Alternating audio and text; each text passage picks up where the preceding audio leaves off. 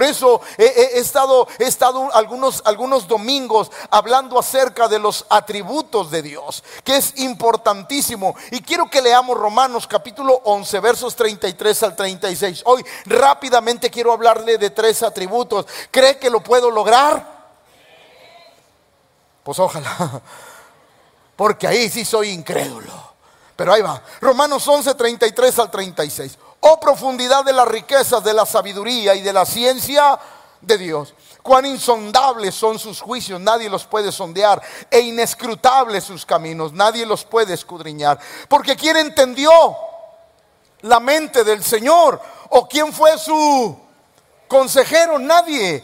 ¿O quién le dio a él primero para que le fuese recompensado? Nadie. Porque de él, por él y para él fueron todas a Él. Sea la gloria por los siglos. Amén. Entonces hoy quiero hablar de tres atributos importantes de Dios. La omnipotencia, la omnisciencia y la omnipresencia. Quiero hablarlo. ¿Puedes repetir conmigo, por favor? Número uno, omnipotencia. Dígalo. Número dos. Y número tres, Quiero hablar de eso. ¿Qué es? ¿Cómo es eso de Dios en nuestra vida? Y para entenderlo, vamos a entender el prefijo omni. La palabra omni como tal no, no viene en la Biblia. Viene en la Biblia como una palabra compuesta omnipresente. Pero la palabra omni sola no la va a encontrar en la Biblia. Pero ¿qué significa el prefijo omni? procede de la palabra latina que significa, diga conmigo, todo. No, no, dígalo fuerte, todo que entonces quiere decir Dios es todo poderoso. Es decir, Dios todo lo puede hacer. Por eso hoy quiero hablar como primer punto, quiero hablar acerca de la omnipotencia de Dios. Diga conmigo, Dios todo lo puede. Ahora, ahí va, ahí va, porque vamos a entender esa omnipotencia de Dios. Diga conmigo, Dios todo lo puede, pero no todo lo hace. Va de nuevo. Porque aquí como que algunos se van a atorar, pero ahorita los desatoro. Ahí va. Diga conmigo, Dios todo lo puede, pero no todo lo hace. Vamos a la Biblia. ¿Por qué oró Pablo al Señor? ¿Por qué oró?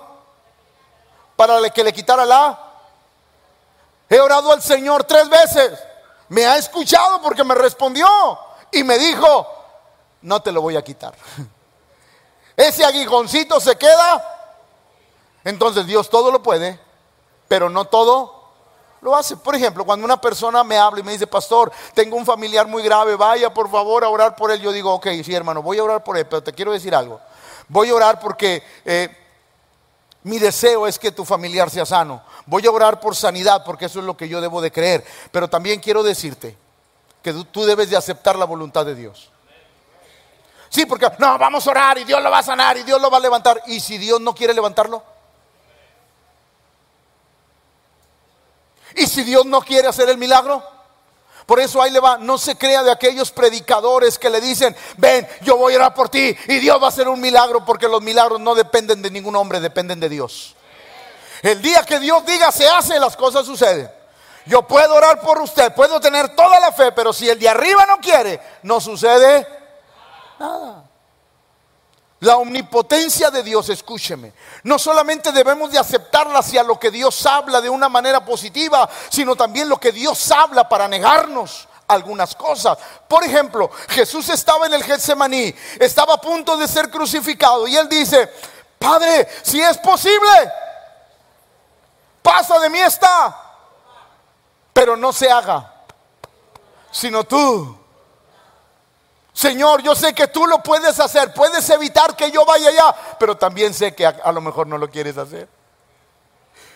Porque la iglesia tiene que entender que Dios es, no, no dígalo, que Dios es omnipotente. Tan omnipotente es que lo puede hacer como no lo puede hacer. Mire, digo, no estoy en contra para que no me malentiendan el comentario. Alguien puede tener todo el dinero, ir a un hospital, atenderse en el mejor hospital, pero si Dios no quiere,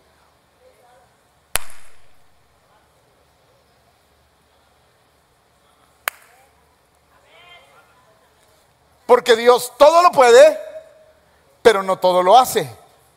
Y el hecho de que no lo haga no quiere decir que no, que no es poderoso. Quiere decir que él está usando su poder para decir sí y para hacer no. Por ejemplo, ¿cuántos se acuerdan que Israel fue cautivo 70 años en Babilonia?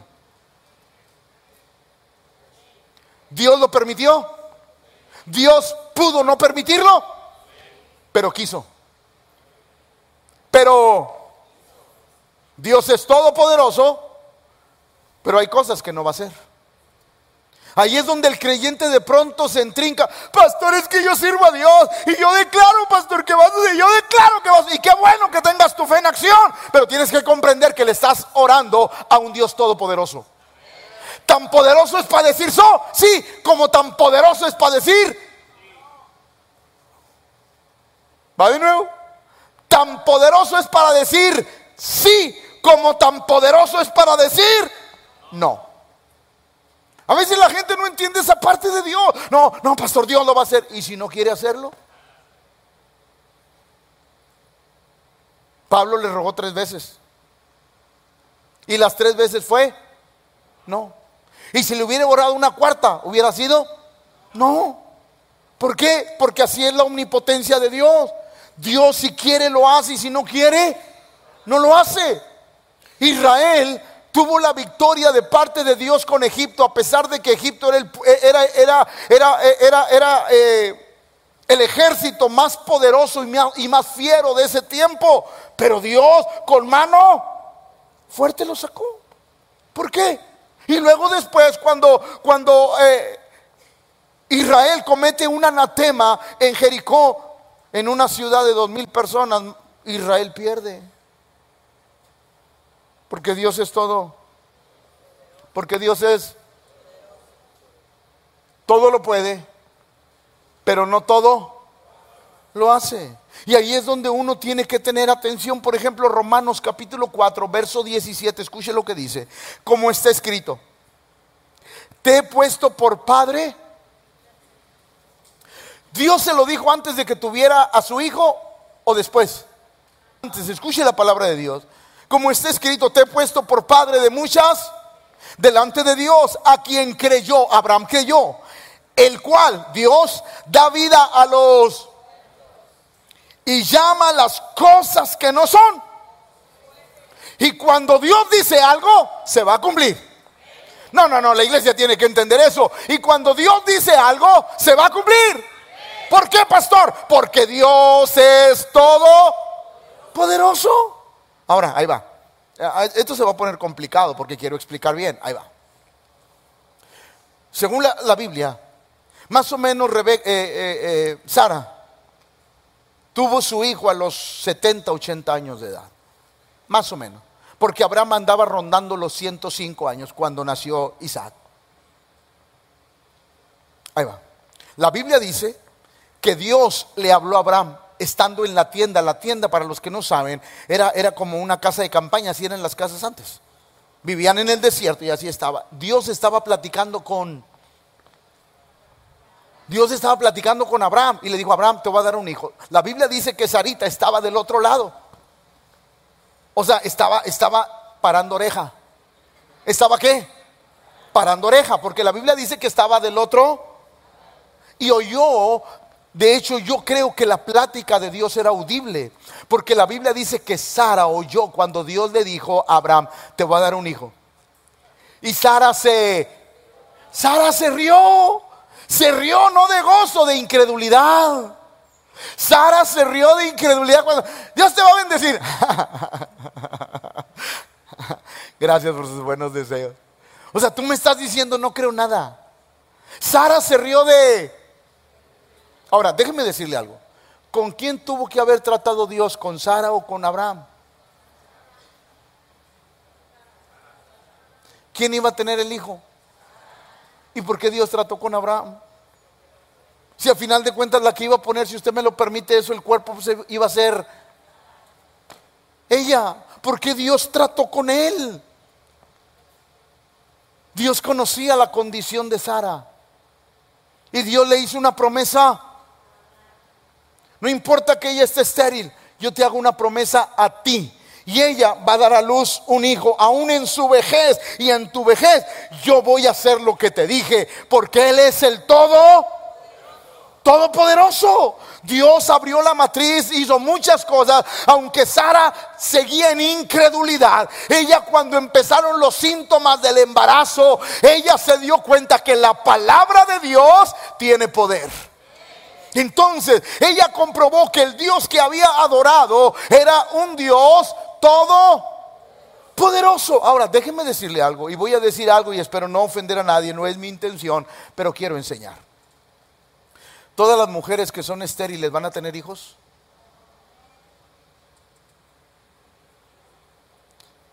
¿Todos los enfermos se van a sanar? Va. Usted vino a ser enseñado. ¿Todos los enfermos van a ser sanados? No. ¿Todos las estériles van a tener hijos? No. Dios es todopoderoso, pero no todo lo, lo hace. Y a veces la iglesia esa parte no la entiende, por eso muchos creyentes se desaniman de servir al Señor.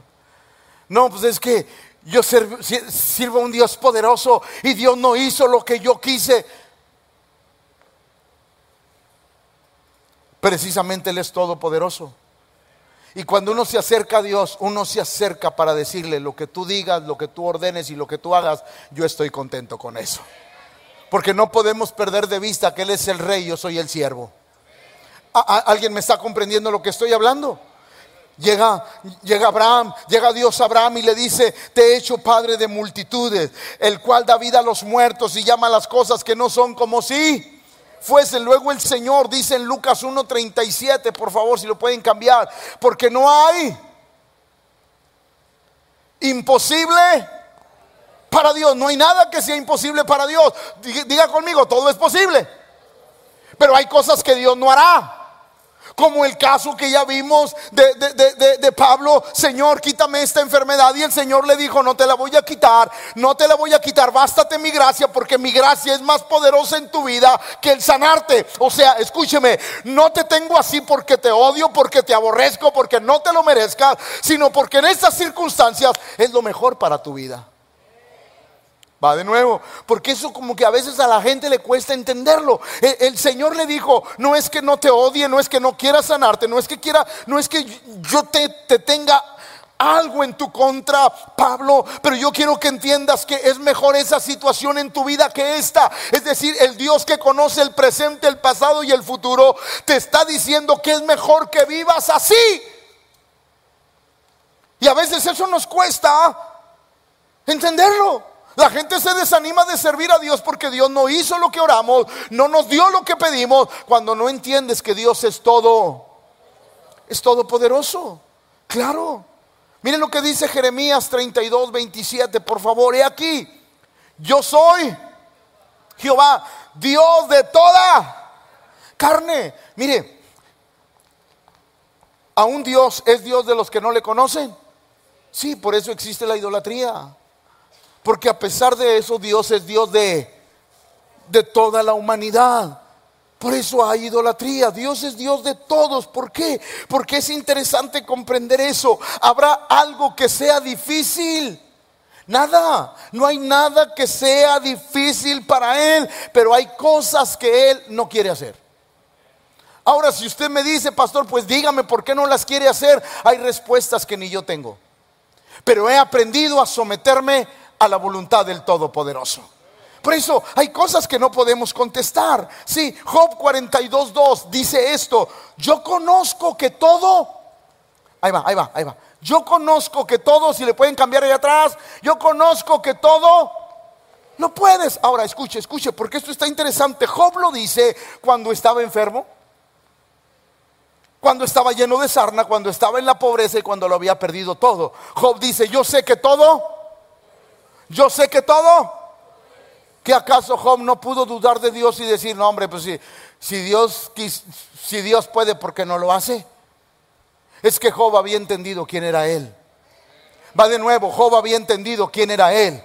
Por eso, mi amado hermano, déjeme darle el mejor consejo que alguien le puede dar. Cuando estés pasando por luchas, por pruebas, por tribulación, por enfermedad, escúchame, el Dios maravilloso está contigo, te está ayudando, te está sosteniendo. El Dios que es bueno está contigo y te va a ayudar, te va a sacar de eso. Solo espera el momento en que Dios lo hará, porque Él es todopoderoso. Sí, la gente, Job, a pesar de que estaba rascándose con una teja, él decía, yo sé que todo. Mire, ahí le va, ahí le va. Y espero que después de que le diga esto, no sé, usted se goce, se arranque los pelos, haga algo, por favor, de que se alegra. Por eso, por eso nosotros los cristianos vivimos con esperanza. Todos los días nos levantamos con esperanza. Todos los días nos levantamos, quizás usted está viviendo algo que no le agrada, pero usted se levantó hoy domingo diciendo, quizás hoy Dios lo va a hacer y vive con la esperanza de que Dios lo va a hacer. Quizás no lo hizo hoy, pero se levanta el lunes. Quizás hoy mi Dios lo va a hacer porque Él es todopoderoso. Quizás no lo hace el domingo, no lo hace el lunes, no lo hace el martes, pero Dios lo va a hacer. Solo basta que el pueblo entienda que Él todo lo puede. ¿Alguien me está comprendiendo? Por eso, diga conmigo, por eso vivo con esperanza. Solo aquel que no conoce el poder de Dios vive desesperanzado. Vive con cara de limón, no ve a nadie. Ay, ya tengo mucho tiempo sirviendo a Dios y no, sé de nada. Pero ¿por qué vives así? ¿No te das cuenta que el Dios que adoramos de pronto te va a sorprender? Hey, ¿no se da cuenta que el Dios que adoramos de pronto te va a sorprender? Porque Él es el todo poderoso. Tenemos que entender que Dios trabaja y se maneja así en muchos casos. Miren lo que dice Números 11, 21 al 23. Entonces dijo Moisés, 600 mil de a pie es el pueblo en medio del cual yo estoy. Y tú dices, les daré carne y comerán un mes. El pueblo estaba harto del maná. ¿Estaba harto de qué? Del maná. Y un día dijeron, porque el maná era como el conflex, algo parecido, se, hartaron. Y llegaron, llegó, llegó el pueblo y le dijo, queremos carne, una carnita asada, un ribey, costillas cargadas. Sí, queremos una carnita asada. Y, Moisés, que era humano, aunque era un hombre de Dios, tenía su... ¿A alguien se le ha salido su humanidad de pronto? Ay, ahora me digan, no me digan que todos están glorificados. ¿A alguien se le ha salido su humanidad de pronto? Sí, sí, nuestros momentos de duda. Todos los hemos tenido. La Biblia dice que cuando el pueblo va con Moisés y le dice, queremos carne, y Moisés va y le dice a Dios, Señor, ¿quieren carne? ¿De dónde la, vas a sacar? Y luego mire lo que dice. Entonces dijo a Moisés, 600 mil de a pie es el pueblo en medio del cual yo estoy. Y tú dices, les daré carne. Señor, ¿qué te pasa? Si no tengo una jótate al lado.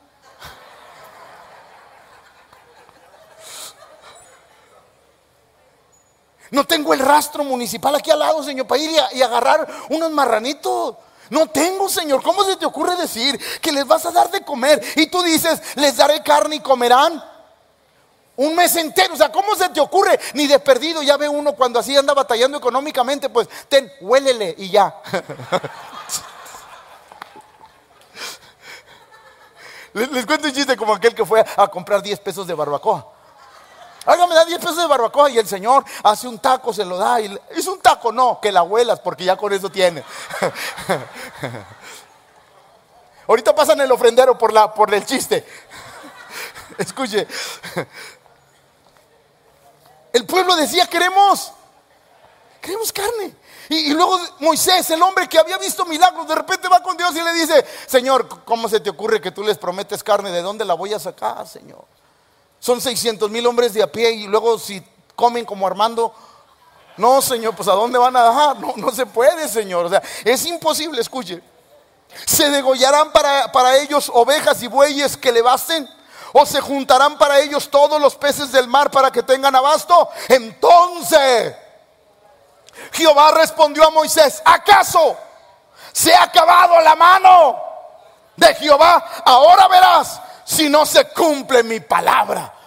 Órale, la Biblia dice, la Biblia dice que Dios hizo que soplara un viento del norte, que trajo una parvada, una, una, parvada de, pájaros. La Biblia dice que más o menos un metro de altura del suelo fue lo que, lo que cayó de, aves y, eran kilómetros mm, de, de, aves tendidas en el piso, pero la altura era aproximadamente de un metro. Lo, que cayó de, aves, es más, la Biblia dice que el pueblo comió hasta que se, la, se le salió por la hasta que se le salió por las narices, porque aún Moisés de repente no entendía que tenía un Dios que controlaba el cielo, la tierra, el mar, hasta el infierno él lo controla. Nada se ha salido de su control. Él no entendía que Dios es el Dios que cuando aquel hombre llamado Josué le dijo al sol, detente sol en Gabaón y tu luna en el valle de Ajalot, no eran las palabras de un hombre, era que a Dios se le antojó de tener todo. Si a Dios se le antoja, te va a bendecir la vida, porque Él es el Todopoderoso. Alguien tiene que decir amén a eso. Claro. Señor, es más, ahí le va.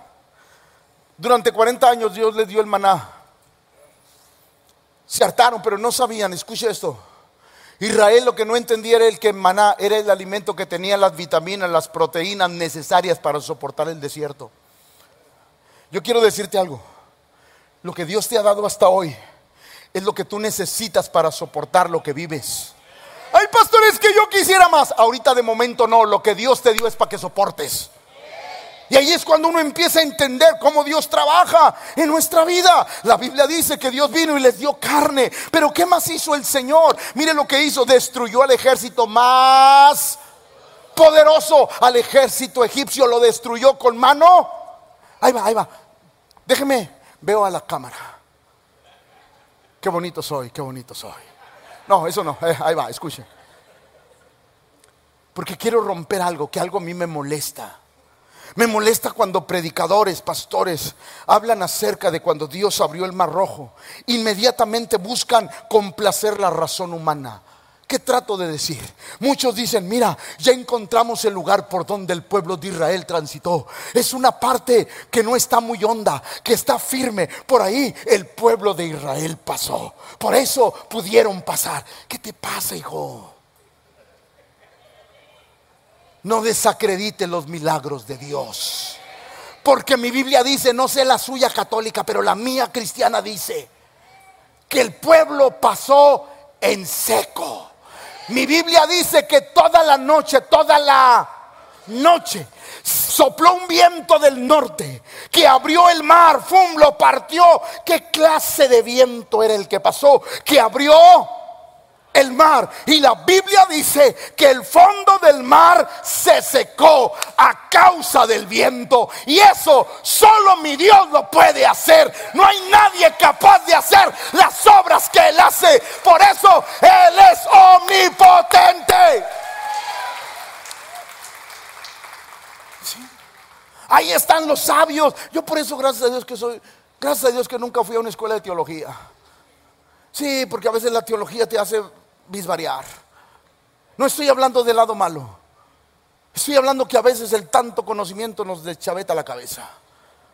Porque a veces lo simple es lo que Dios bendice. Yo prefiero creer lo que dice la Biblia y no buscar un razonamiento humano. Ah, es que por este lado se encontró que el mar no era tan alto. Por eso caminó Israel por ahí. La Biblia no dice eso. La Biblia dice que Dios con su poder abrió el mar sopló un viento y secó el fondo del mar de tal manera que Israel caminó en seco. Por eso qué importante es conocer la omnipotencia. Abrió el mar y el pueblo pasó en seco de una... No, no, dígalo por favor, de una peña.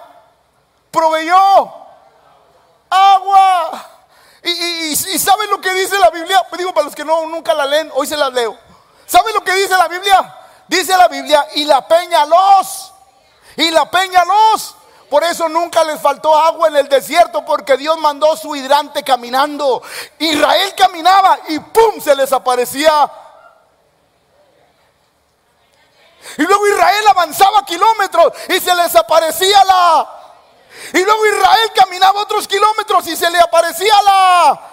Porque Dios estaba con ellos. Dios se te va a aparecer en tus necesidades. Dios se te va a aparecer en tus necesidades. Y nunca te dejará solo. nosotros. ¿Alguien lo está entendiendo? Digo, porque yo me estoy desgargantando y usted, amén, pastor. ¿Alguien lo está entendiendo? Los cielos dieron maná. Derribó los muros más impenetrables. La Biblia dice Jericó estaba bien. No había cómo. Pero Dios sí sabía cómo. El hombre se preparó para obstruir el avance de Israel, pero Dios es todopoderoso. Ahí le va. Cualquiera que se quiera obstruir, meterse para detener el avance, no se mete con nosotros. Se mete con el de arriba. Así es que podemos confiar en que Dios es todo. Mire lo que dice Daniel, Daniel 2.21. Él muda los tiempos y las edades, quita y pone reyes. Da la sabiduría a los sabios y la ciencia a los él hace lo que quiere porque Él es todopoderoso. Escuche, Él hace lo que quiere. El Salmo 91 me encanta porque nos habla acerca de algo importante. El que habita al abrigo del Altísimo morará bajo. Todos los que habitamos bajo el abrigo del Altísimo veremos, viviremos en el poder de su presencia. Dios actuará sobre nuestra vida y nos va a bendecir. Dije, Dios actuará sobre nuestra vida y nos va a bendecir. No, no, la iglesia no entiende. Dios actuará sobre nuestra vida y nos va a bendecir. Escuche, porque la Biblia dice que los ojos de Jehová están sobre los muelos, sobre los buenos y sobre los malos. Pero sobre los buenos Dios actúa. No, no entendió sobre los buenos. Dios actúa. Dios no es un espectador con los buenos. Dios es un protagonista con los que lo amamos. Oiga, pues sí. Imagínense servir a Dios y que Él no, no nos cuide cuando la Biblia dice que el que habita al abrigo del Altísimo morará bajo la sombra de Él. Todopoderoso. Por eso aquella mujer de flujo de sangre corrió, tocó al Señor y Lucas 8:46 dice, Jesús dijo, alguien, alguien, alguien. No, no quiero que lo diga. Pero, lo que sigue es bien impresionante. ¿Por qué? Porque él sabía que alguien le había tocado. Porque había salido poder. Wow, hermano, tú no necesitas que nadie te ponga la mano. Ahí donde estás Dios te puede tocar, sanar, libertar, bendecir. Por eso ahí le va. Hoy, hoy rompo otro tabú, por favor. No le ande creyendo a aquellos. Bueno, por ti, te voy a poner mis manos. Si Dios te sana, me das una ofrenda de amor, no de odio, de amor.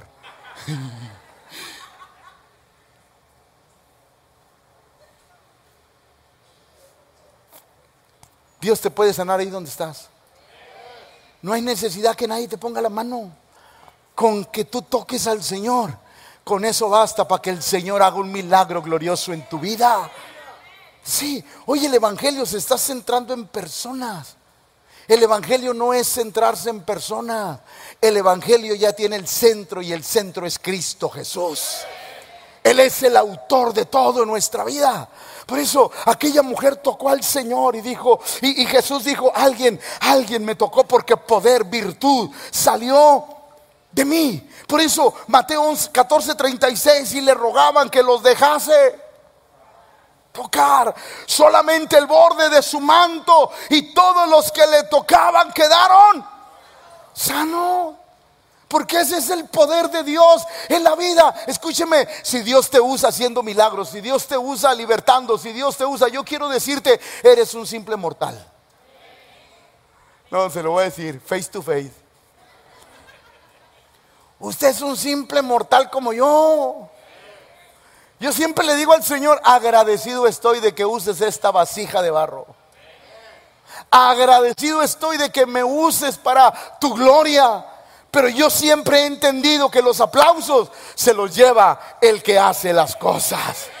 Uno solamente es un instrumento, un medio, un canal, pero el que bendice, escuche, la gente está acostumbrada a darle tanta honra al vaso, pero lo que te bendice es el agua que está en el vaso.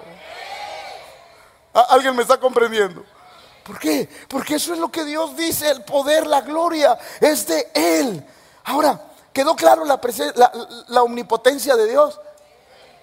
Ahora les voy a hablar de la omnipresencia de Dios.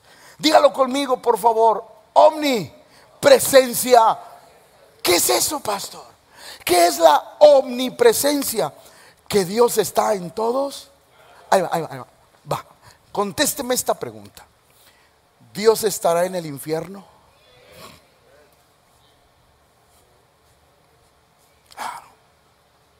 La Biblia dice que Él lo llena. No hay lugar que se esconda de Dios. No hay. No hay. Dios está en todo. No en todo lugar actúa. Pero Él está en todo lugar. La gente de pronto cuando no conoce a Dios y le pasa algo malo, ¿y dónde estaba Dios? Ahí estaba. Estaba esperando que clamaras para ayudarte. Pero nunca lo hiciste. Porque Dios no es un arbitrario clama a mí y yo te voy a responder. ¿Alguien me comprende? La omnipresencia de Dios es que Dios está en todo lugar. Efesios 1:23, el apóstol Pablo enseña y dice, la cual es su cuerpo, la plenitud de aquel que lo llena en todo. Diga conmigo, todo lugar lo llena Dios. Aún donde hacen lo malo está Dios. Sí. Sí aún en lo malo está. Porque Él no puede dejar un lugar sin su presencia. La Biblia dice, la Biblia dice que el cielo es su trono y la tierra es el estrado de sus pies. No hay lugar, no hay lugar para escondernos de Dios. Por eso yo le quiero decir algo de pasadita a la iglesia. No se ande escondiendo del pastor. Ay, ay, ay, ay, ay, que el pastor no me vea. Pastor, Dios lo bendiga. No se ande escondiendo que usted de repente está ahí y el pastor se lo quiere comer. Pastor, se le sale el humo. Pastor, Dios lo bendiga, pastor. ¿Para qué se esconde de mí? Si el principal ya lo vio. Mire, yo lo puedo juzgar y catalogar y de ahí no pasa. Pero el de arriba ese sí lo puede juzgar y condenar. Así es que no se cuide de mí, cuídese de él. Ahora, ¿hay algún lugar donde nos podamos esconder de Dios? Ninguno. Por eso vale más ser la misma persona en público y en privado. Va de nuevo. Vale más ser la misma persona en público que en privado. Nadie nos podemos esconder. Ahí va. Voy a romper otro tabú. Hoy predicadores enseñan, Ay, haz tu cartita para Dios. Escribe, ¿quieres un carro? Dile que lo quieres rojo, rines, rines cromados, llantas anchas, volante deportivo, cuatro cilindros de agencia. Para que Dios sepa lo que quiere. Tan loco que tienes. O sea, hello, baby.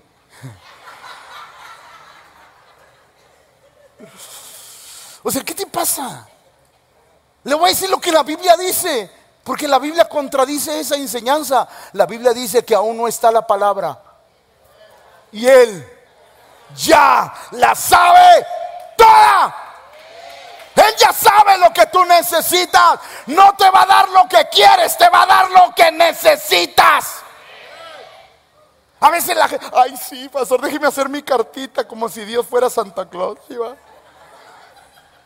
te pasa? Déjeme decirle algo, eso es no conocer a Dios.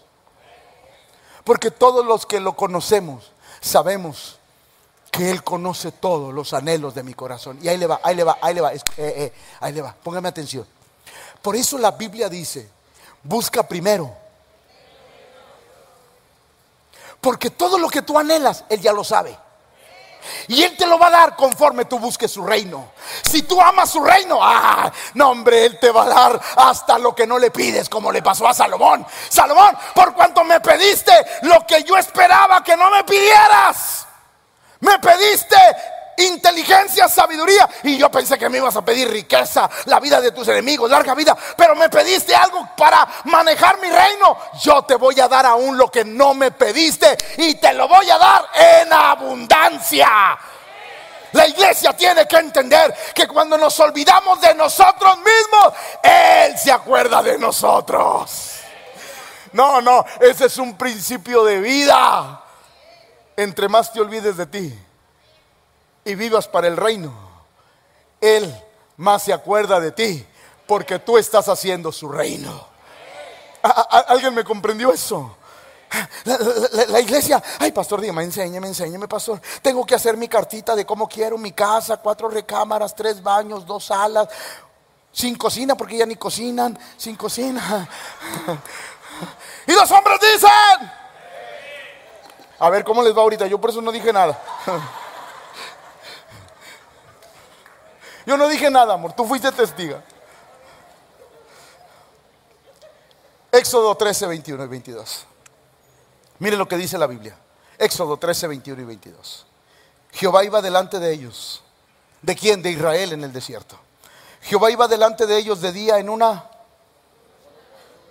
para guiarlos por el camino y de noche en una columna de fuego para alumbrarles, a fin de que anduviesen de día y de noche. Nunca, diga conmigo, nunca. Se apartó de delante del pueblo la columna de nube de día, ni de noche la columna de... Estamos hablando de la omni presencia de Dios. ¿Qué significaba la columna y el fuego? Su presencia. Cuando Israel estaba en el desierto y volteaba, decía, no hay problema, Él está aquí. ah, otra vez bola de aguados, ahí otra vez. O sea, cuando veía, Israel veía la nube, veía la columna, la nube en el día, la columna en la noche, y sus enemigos los asediaban, ellos, ellos nomás echaban una miradita al cielo. Ah, no, ahí está, no hay problema. No hay problema, Dios está conmigo. Por eso la Biblia, el salmista exclamaba, alzaré mis ojos a los montes.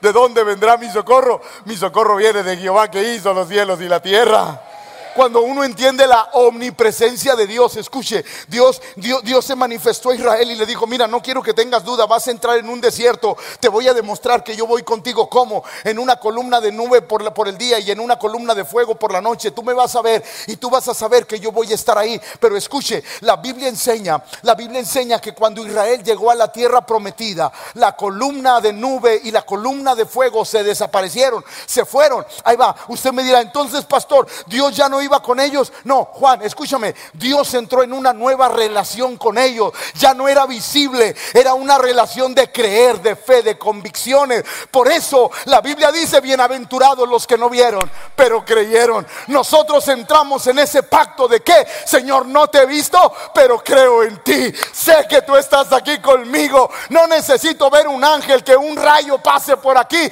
Yo tengo fe para decir que tú estarás conmigo todos los días hasta el fin del mundo. Porque es una relación, diga conmigo, una relación de fe y confianza. Se fue la nube, se desapareció la columna e Israel tuvo que enfrentar una nueva relación con Dios. Éxodo 33, 14 y 15 dijo, el hombre más sabio, o uno de los más sabios llamado Moisés dijo, mi presencia, Dios le dijo, mi presencia irá contigo y te daré descanso, descanse. Si usted sabe que Dios es omnipresente, descanse.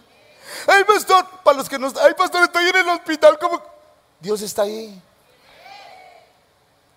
Pastor, no tengo que comer. Pérese, Dios está ahí. Pastor, estoy batallando. Pérese, Dios está ahí. Tenga descanso. La Biblia dice, mi presencia irá contigo y te daré, porque la presencia de Dios nos da seguridad. Y Moisés respondió, si tu presencia no ha de ir conmigo, no nos saques. Y yo le he dicho al Señor, si tu presencia no va a estar en, aquel edificio más grande, prefiero quedarme aquí mil veces. Prefiero pagar renta toda la vida, pero quiero asegurar que tú vas a estar aquí. Porque no hay nada más importante que saber que Dios está con nosotros. Por eso cuando hablamos de la omnipresencia de Dios estamos entendiendo lo que Dios es. Dios le prometió a Josué algo interesante, Josué 1.5. Nadie te podrá hacer todos los días de tu vida. Y, le da una promesa espectacular.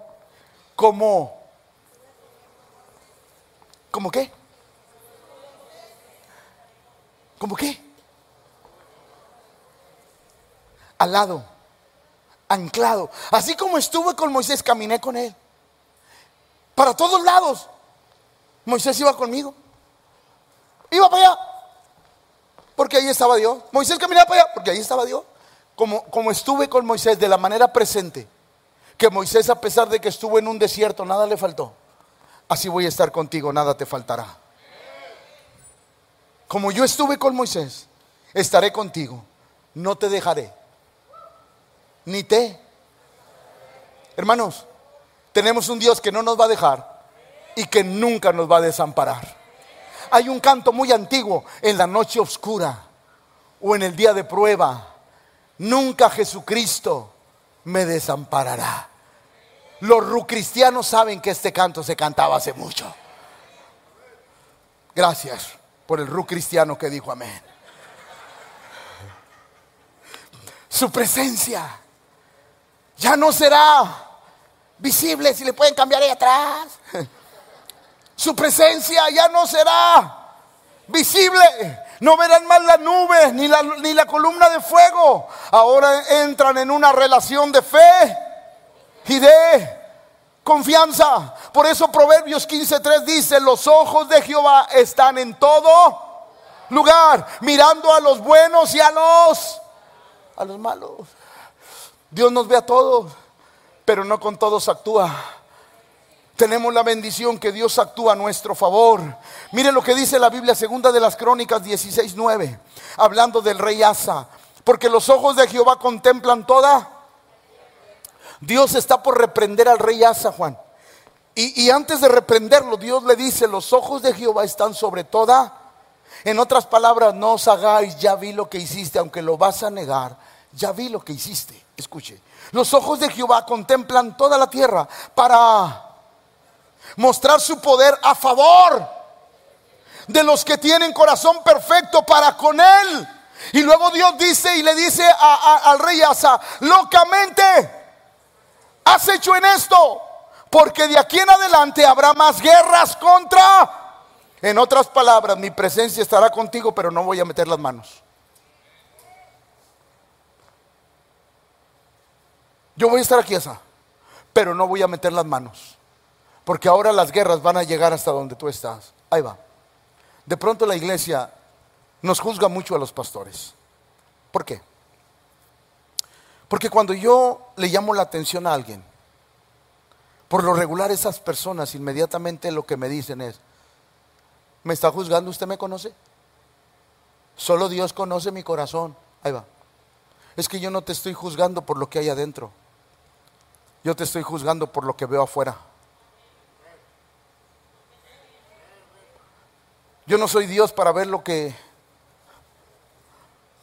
No puedo juzgarte de esa manera, pero sí juzgo tus frutos. Por tus frutos es conocido el árbol. Cuando la gente, usted me está juzgando porque usted no conoce mi corazón. No, no conozco tu corazón, pero veo los frutos que estás dando. Y los frutos me dicen que vas como cuerno de borrego.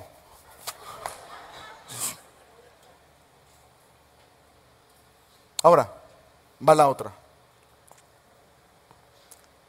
Dios juzga las intenciones del corazón. ¿Dios que juzga? Porque el único que puede ver lo que hay adentro es, es Dios. Por eso el salmista oraba y decía, Señor, examíname, oh Dios, y prueba.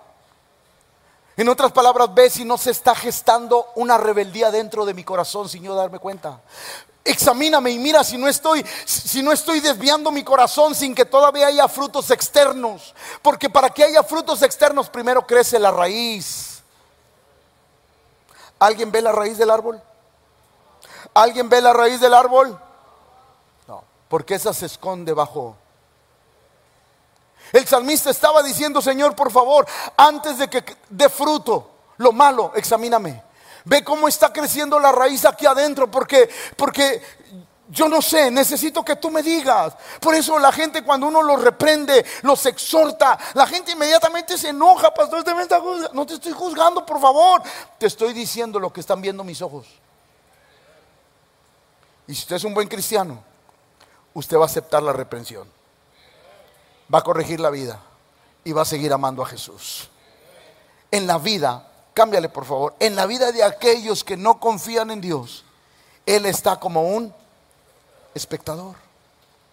Pero en la vida de aquellos que confían en Él está como... Ahí se metió un priista. Ah, no, acá en la mía, en la suya ya le corrigieron. Acá decía protagonista. Dije, ¿y el, a qué hora se metió el PRI aquí? Pero en la vida de aquellos que confían en Él está como protagonista. Yo quiero a Dios como protagonista en mi vida. No, no, yo quiero a Dios como protagonista en mi vida. ¿Y qué es? ¿Qué, es un protagonista que se va a meter conmigo? Sí, hay, cristianos que no, no, no, se meta conmigo, pues. Mira, si yo no me meto contigo en cuanto a corregirte, no eres oveja. Ándele, ándele ahora sí, ándele. ¿O no? Si usted no me deja que yo me meta para decirle lo que le tengo que decir, usted no es oveja. No es familia de esta, de, esta familia espiritual. No se puede ser así. Pero cuando usted me da oportunidad, yo digo, esta es oveja. Se me estaba haciendo chiva, pero ahorita la hago oveja. ¿Por qué? Porque yo quiero a Dios de protagonista en mi vida. Y si Él es protagonista, Él me va a decir por aquí sí, por aquí no, por allá, por allá, porque está involucrado en mi vida. Y yo quiero que Dios se involucre en mi vida. Por eso, qué importante es conocer. Juan 20, 29 dice, Jesús le dijo, porque me has visto, Tomás. ¿Creíste? Bienaventurados los que... Los que creen en la omni presencia de Dios. Aquellos que nunca han visto a Dios, pero saben que Él existe y que Él es real. Nosotros somos bienaventurados. Hebreos 11:27 dice, por la fe dejó a Egipto, no temiendo la ira del rey, porque como viendo, ah, ¿cuántos hemos visto al invisible? ¡Ay, qué aguado! ¿Cuántos han visto al invisible?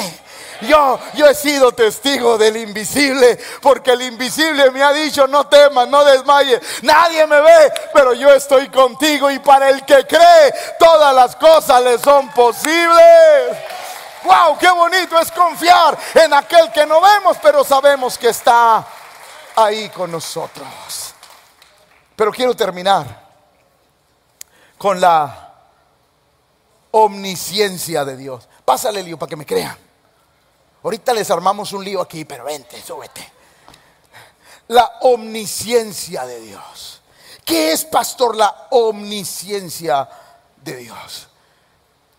Omnisciencia es definida como el estado de tener, le cambian ahí atrás, por favor.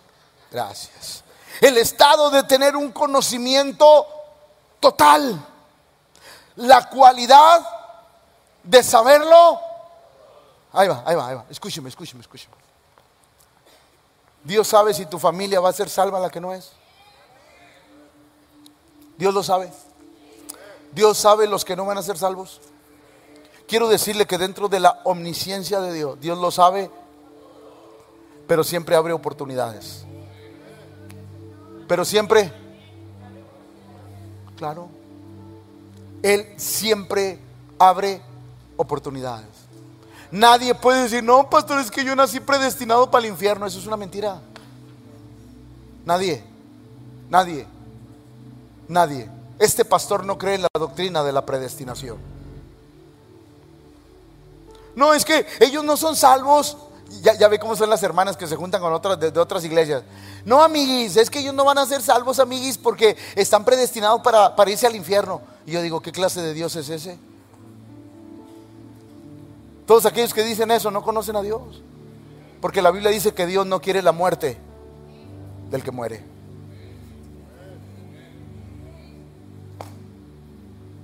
Entonces, pastor, Dios en su omnisciencia lo sabe todo, pero siempre nos abre una oportunidad.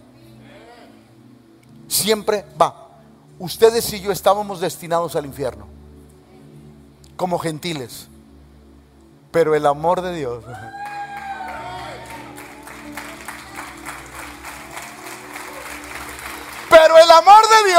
nos abrió un camino, una puerta y todo el que a mí viene yo no le echo. Y fuimos salvos. Porque Dios siempre dará una, siempre abrirá una puerta. Por eso es interesante conocer la omnisciencia de Dios. Job 42.2 dice, yo conozco que todo lo puedes y no hay pensamiento que se esconda de ti, no hay nada. A, Dios, hermano, perdóneme, voy a utilizar una palabra muy fea, pero a Dios nadie lo hace sonso. Yo estudié analista programador. Estoy hablando de mis tiempos que ya estoy desactualizado. Yo estudié cuando el Fortran, Pascal, COBOL, BASIC eran parte de los sistemas operativos. Y una ocasión un alumno le hizo una pregunta al maestro. Maestro, ya ve cómo a veces los aviones, maestro, dime mi pequeño saltamonte. Ah, no, eso, es, no, eso no, eso es otra cosa.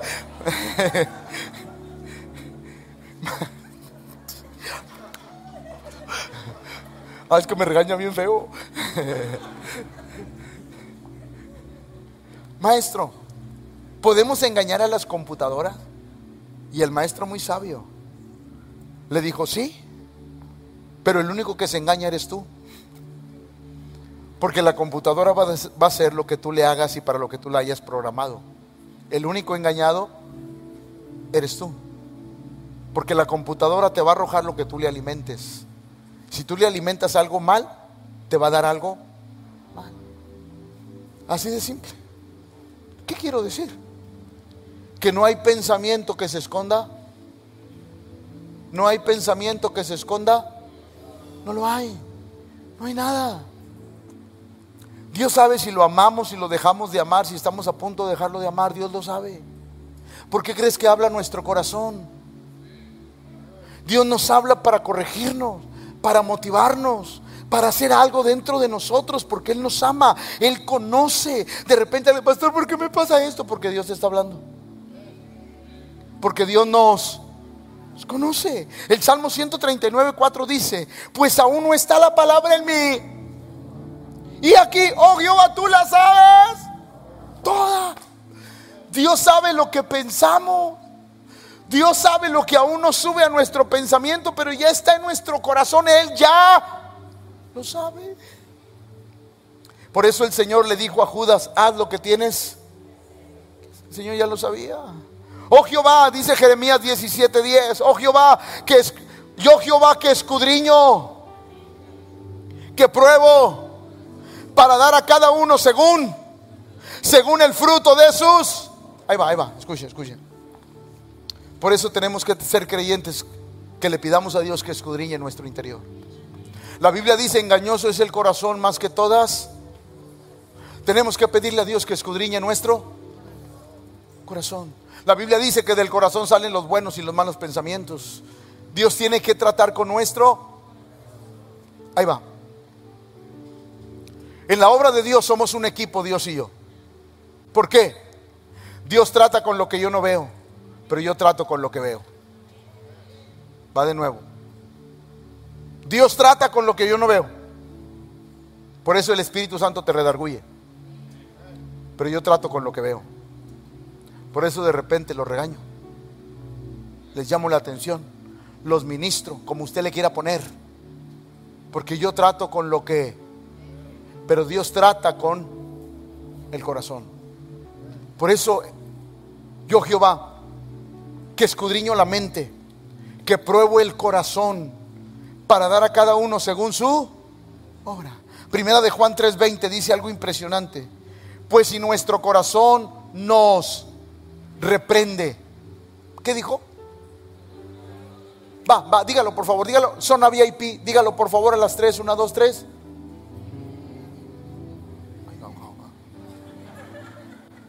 Zona Mega VIP. Zona Ultra Mega VIP.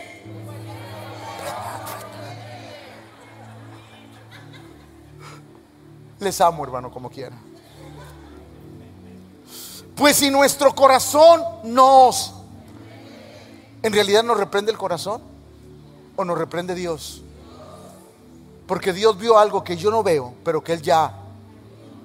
Si nuestro corazón nos reprende, mayor que nuestro corazón es. ¿Nunca se ha topado con un alcohólico? que después de una borrachera de dejar a la familia sin comida, va llorando. ya no lo vuelvo a hacer, vieja. Vieja, ya no lo vuelvo a hacer. mis hijos los dejé sin comer, vieja, ya no, vieja, ya. Ya te prometo que ya no. Y luego la siguiente semana, ya llegó el que andaba ausente.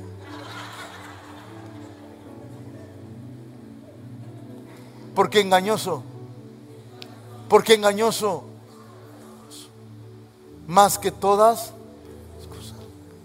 porque lo que aquí está aquí adentro, solo Dios lo sabe. ¿Cuántas veces yo le creía a mi padre que iba a cambiar porque le veía las lágrimas?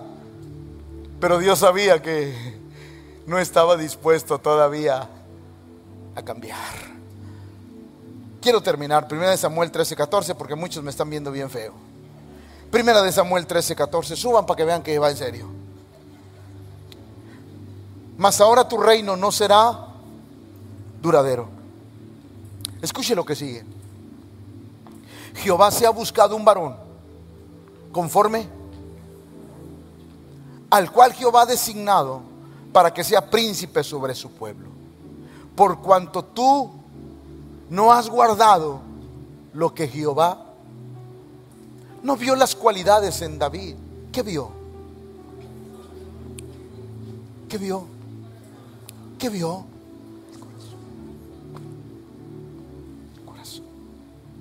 David, humanamente, era el menos preparado. Era pastor de ovejas, no sabía de guerras, no sabía de nada, no sabía ser un, administrador, no sabía nada. Pero tenía el corazón que le agradaba a Dios. Tenía el corazón bueno, noble, que busca la presencia de Dios. Yo me he encontrado un varón conforme a mí. Dios busca corazones así. Hoy en la actualidad Dios busca corazones así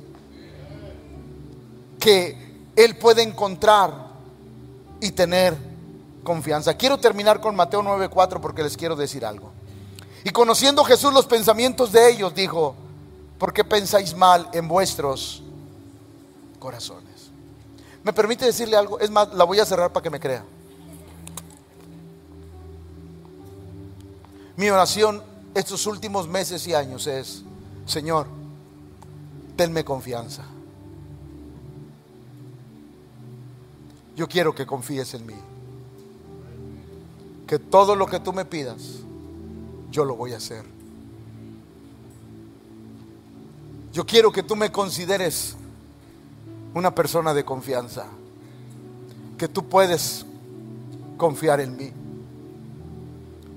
Que lo que tú me pidas, por más difícil que parezca, lo voy a hacer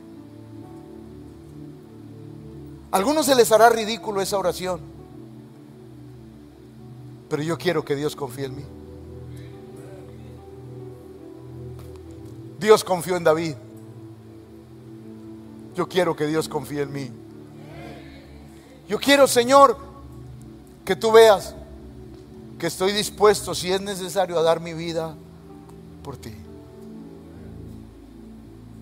Ha habido momentos en que literalmente he querido tirar la toalla. Ha habido momentos en que yo digo, ¿para qué? No tiene caso. Ha habido momentos en que mi cabeza lo único que quiere es descansar y mi corazón quiere descansar. Pero también he dicho, Dios me llamó, no lo voy a defraudar.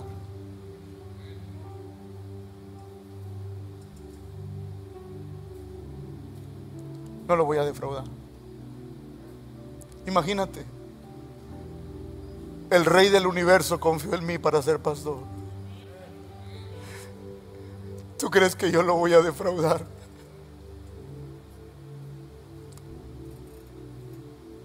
No puedo, no debo.